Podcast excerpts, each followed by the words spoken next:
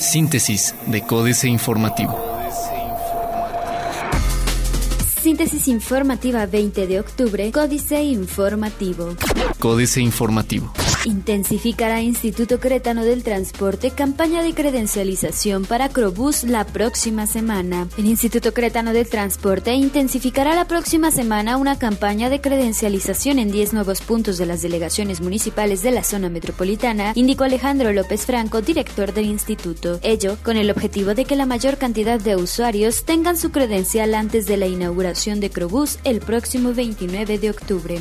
Caso de Daphne Marperson es una injusticia Justicia consideran católicas por el derecho a decidir. El caso de Daphne McPherson, la trabajadora de Liverpool en San Juan del Río que tuvo un parto accidental dentro de un baño del establecimiento y fue sentenciada a 16 años de prisión, corresponde a una injusticia, afirmó María Fernanda López Gallegos, coordinadora de la Red Católicas por el Derecho de Decidir. Explicó que esta situación no solo ha repercutido de manera legal en Daphne y su familia, pues ha permanecido dos años en prisión acusada de homicidio agravado. Detalló que existió una negligencia por parte del centro de trabajo de Mark Person, pues el personal de la tienda departamental impidió el acceso a los servicios de emergencia. Continúan clausurados 15 locales de Central Park por no pagar predial, confirma Manuel Velázquez. Ante la falta de pago por concepto de impuesto predial, continúan clausurados los 15 locales comerciales de Central Park, indicó Manuel Velázquez Pegueros, secretario general de gobierno del municipio de Querétaro. El funcionario mencionó que si bien el monto asciende a cerca de 6.250.000 pesos, a la multa se le aumentarán 24.000 pesos por cada local. Suma Querétaro 424 nuevos casos de cáncer de mama de enero a septiembre, afirma CSEC. Un total de 424 casos nuevos de cáncer de mama se han detectado en el estado de Querétaro de enero a septiembre de este año en todas las áreas de salud que brindan servicio en el estado, declaró Alfredo Gobera Farro, secretario de Salud Estatal. Asimismo, señaló que la tasa de mortalidad disminuyó de 17 muertes por cada 100 habitantes en el 2016 a 12 en 2017, ello durante un evento en conmemoración del Día Internacional contra el Cáncer de Mama, el cual se realiza con el objetivo de que este tipo de cáncer sea detectado y tratado a tiempo. AM. Querétaro va por mercado asiático. Estacionamiento de Estadio Corregidora sigue sin licencia.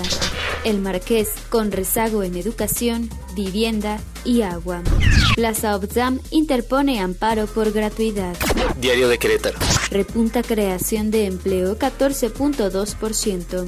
Insuficiente la tasa nacional de crecimiento económico denuncian compra de votos en la UAC. En lo que va del proceso electoral de la Universidad Autónoma de Querétaro, se han presentado dos denuncias por posible compra de votos y uso de correo electrónico para la promoción de un candidato, temas que son investigados por la Comisión Electoral, quienes entregarán un dictamen con una propuesta de sanción que puede ir desde una amonestación pública, la expulsión de la institución y hasta la cancelación del registro, señaló el representante de dicho organismo, Juan Carlos Sosa Martínez. Afirmó que actualmente la comisión trabaja en la investigación y si bien no tienen la facultad para sancionar o dar alguna resolución, deberán entregar un dictamen con una propuesta de sanción al Consejo Universitario.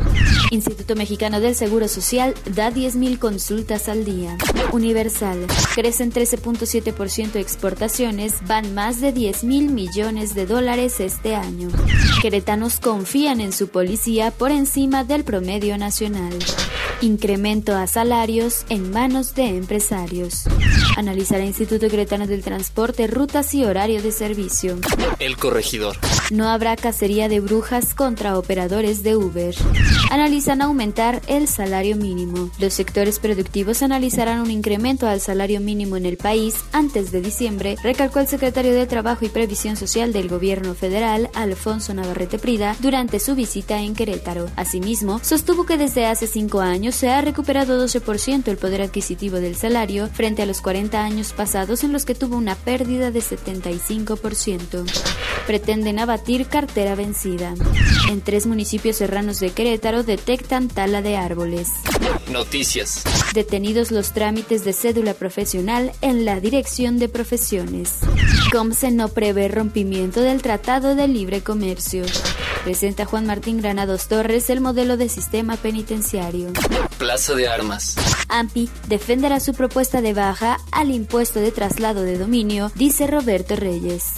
Supervisa calzada a sus funcionarios. Hoy, último día para cambiar vales. No partidizar daños, pide Alemán.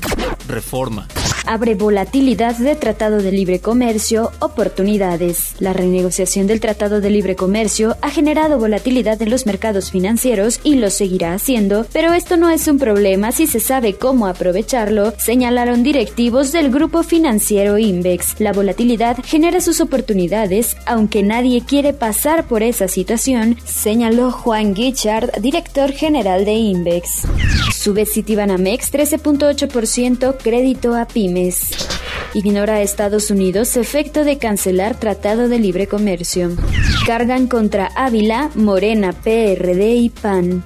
La jornada. Desaparición de Tratado de Libre Comercio de América del Norte afectaría más a México, advierte Moody's. Se modifica la expectativa del tipo de cambio. Una de las principales variables macroeconómicas del país, el tipo de cambio, experimentó una alteración significativa para lo que resta de este año y respecto de lo esperado en 2018, cuando será renovada la presidencia. Uno de los principales responsables de la alteración en las previsiones es la renegociación del Tratado de Libre Comercio de América del Norte. El peso avanza 5 centavos en ventanillas.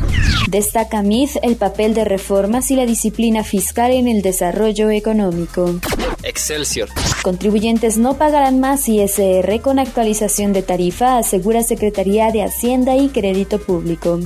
Diputados avalan Ley de Ingresos 2018, pasa al Senado. Tras seis horas y media de discusión, la Cámara de Diputados avaló la Ley de Ingresos 2018, la cual abre la puerta a que se destinen 35 mil millones de pesos a la reconstrucción de México tras los sismos. La minuta, que se envió al Senado, fue aprobada en lo general con 399 votos a favor, 44 en contra y una abstención, y en lo particular 227 votos en favor y 193 en contra, sin que se aceptara ninguna de las 91 reservas planteadas.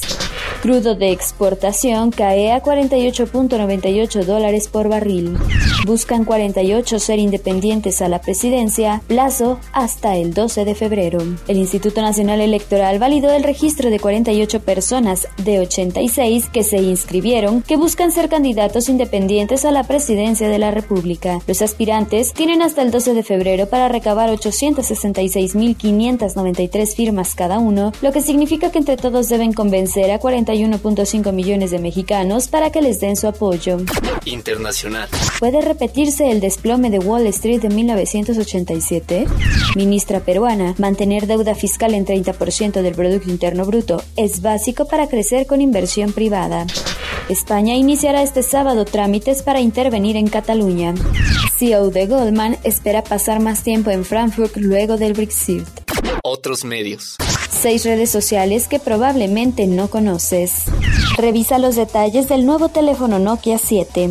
Financieras. México S.A. Ley de Ingresos. Al vapor. Carlos Fernández Vega. Cumplieron con la expectativa. Los inquilinos de San Lázaro dieron raudo trámite al dictamen de la Ley de Ingresos de la Federación 2018 y sin más aprobaron lo conducente en el Pleno de la Cámara de Diputados. Y rapidito a otra cosa, porque lo urgente para ellos es la feroz grilla electoral en la que permanecen instalados. Economía moral, 20 años del Progresa Oportunidades Prospera, hora de decidir su futuro, Julio Voldvinic, en la entrega del 13 de octubre de 2017, critica los dos primeros comentarios, de 7, que Santiago Levy hace sobre los subsidios alimentarios que estaban en vigor antes de la puesta en marcha del Progresa en 1997. Los cinco comentarios restantes son 3. Es muy difícil entregar subsidios alimentarios en especie a la población dispersa en muy localidades. Capitanes. Nicolás Amaya. Por más de tres lustros, este ingeniero ha recorrido la estructura de Kellogg Company, de la que hoy es capitán en México. La empresa donó dos millones de porciones de alimentos para afectados por los sismos de septiembre. En Querétaro, producen el cereal para 14 de las 15 marcas de su portafolio. Políticas. Arte de la política, jaque mate, Sergio Sarmiento. La política tiene muy mala fama en estos días y no solo en nuestro país. Hay un hartazgo generalizado que ha llevado a la elección de populistas en varios países. Los políticos profesionales son descartados de manera automática y en su lugar surgen personajes como Donald Trump, cuya principal virtud es que se les considera libres del estigma de la política. Democracia Digital, Juan Villoro. Cuando entró en vigor la reforma fiscal impulsada por Luis Videgaray, fui al Museo de Arte Popular, cuya tienda reúne las muchas formas en que la artesanía mexicana prefigura el paraíso. Sin embargo, en esa ocasión la oferta era escasa. La encargada me explicó el problema. Están pidiendo factura electrónica a los artesanos en comunidades que ni siquiera tienen luz eléctrica. Astillero. A un mes del sismo, Anaya, guerra contra Calderón, Julio Hernández López. El sismo del pasado 19 de septiembre dejó al descubierto o resaltó 1. La incapacidad de los gobernantes para vincularse de manera auténtica con la población, estructural, operativa y físicamente distantes e incluso por sus presuntos gobernados, solo presentes en auditorios controlados o en escenografías mediáticas. El jefe de gobierno capitalino Miguel Ángel Mancera, rebasado, frío, sin conexión con la gente. Síntesis de Códice Informativo.